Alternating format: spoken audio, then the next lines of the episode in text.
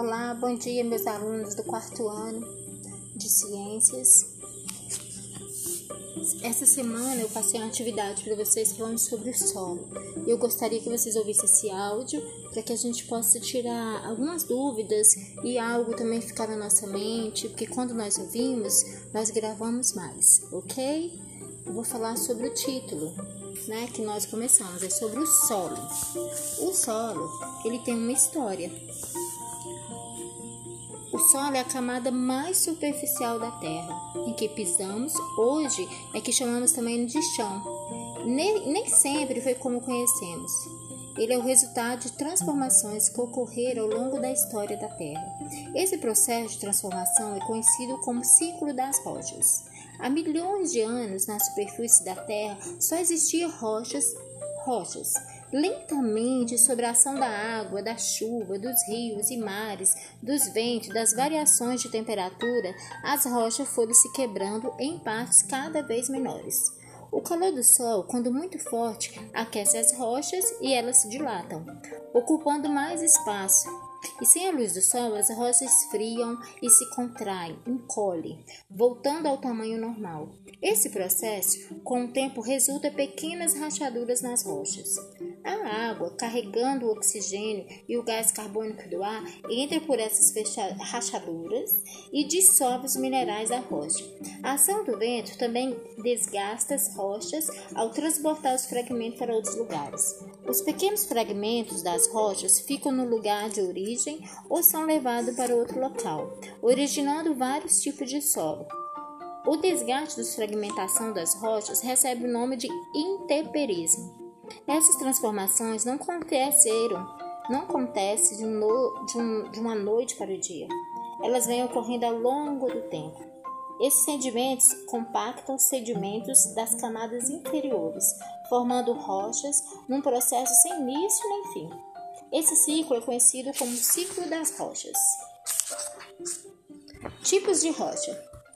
Existem diferentes tipos de rocha que se diferencia pela cor, a textura, a dureza, a consistência, materiais que a constituem e etc. Essas rochas muitas vezes são exploradas pelo ser humano e utilizadas em diferentes situações. Exemplo: granito, basalto, pedras pomes, argila, arenito, calcário, ardósia, mármore.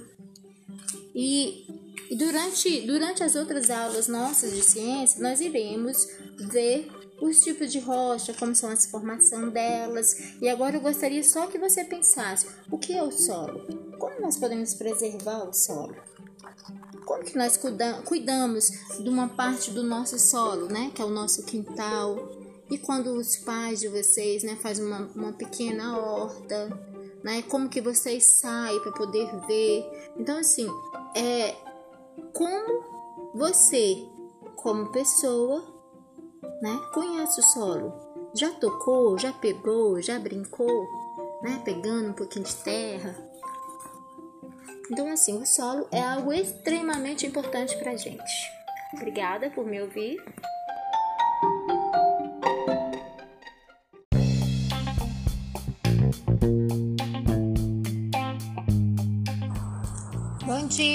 28 anos, tudo bem com vocês? Semana passada eu falei para vocês sobre o sistema solar. Aí eu vou gravar um, uma explicação, eu gostaria que vocês prestassem muita atenção. O universo. Quando olhamos para o céu, contemplamos o espaço ou o universo. O universo é gigantesco e o seu tamanho é desconhecido. Só para você ter uma ideia, a nossa galáxia, a Via Láctea, é formada por mais de 200 bilhões de estrelas. Nosso Sol é apenas uma delas. Em noites do céu limpo, com a lua nova em um local com pouca iluminação artificial, pode-se ver uma faixa clara atravessando o hemisfério celeste do horizonte ao outro. Essa faixa é a parte da Via Láctea, galáxia onde se encontra o sistema solar. Em 1609, o cientista italiano Galileu Galilei, ao observar a Via Láctea com seu telescópio, descobriu que ela era formada por uma infinidade de estrelas. No final do século XVIII, o astrônomo alemão William, que já tinha descoberto o planeta Urano, usando seu telescópio 1,2 metros de diâmetro, concluiu que a Via Láctea era um sistema achatado. Algumas conclusões deles estavam equivocadas, mas inegável sua contribuição para a astronomia. Cientistas pesquisadores como os astrônomos e muitos outros continuaram estudos sobre o universo e hoje é possível estimar a nossa localização na Via Láctea. Só para que possa entender, galáxia é uma aglomeração gigante de poeira e gases e bilhões de estrelas. Imagina quando olhamos para o céu em uma noite clara, porque temos a impressão de que as estrelas planetas é tão pequeno. Vocês já pensaram nisso? A Via Láctea, que é a nossa galáxia, ela não é a única do universo. Estima-se que existe bilhões de galáxias, cada uma com bilhões de estrelas. São números tão grandes que são difíceis de imaginar. O sistema solar é formado por planetas e outros astros, como planetas anões, asteroides, cometas, satélites. Satélite natural, que é a nossa lua, linda, maravilhosa.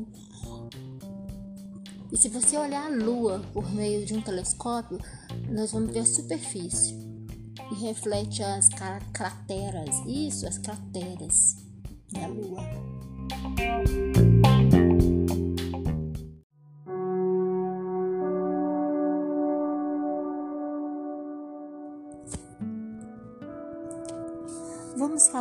Sobre o universo, as características dos astros do universo e os principais componentes do sistema solar. Isso me faz lembrar o lindo balão azul.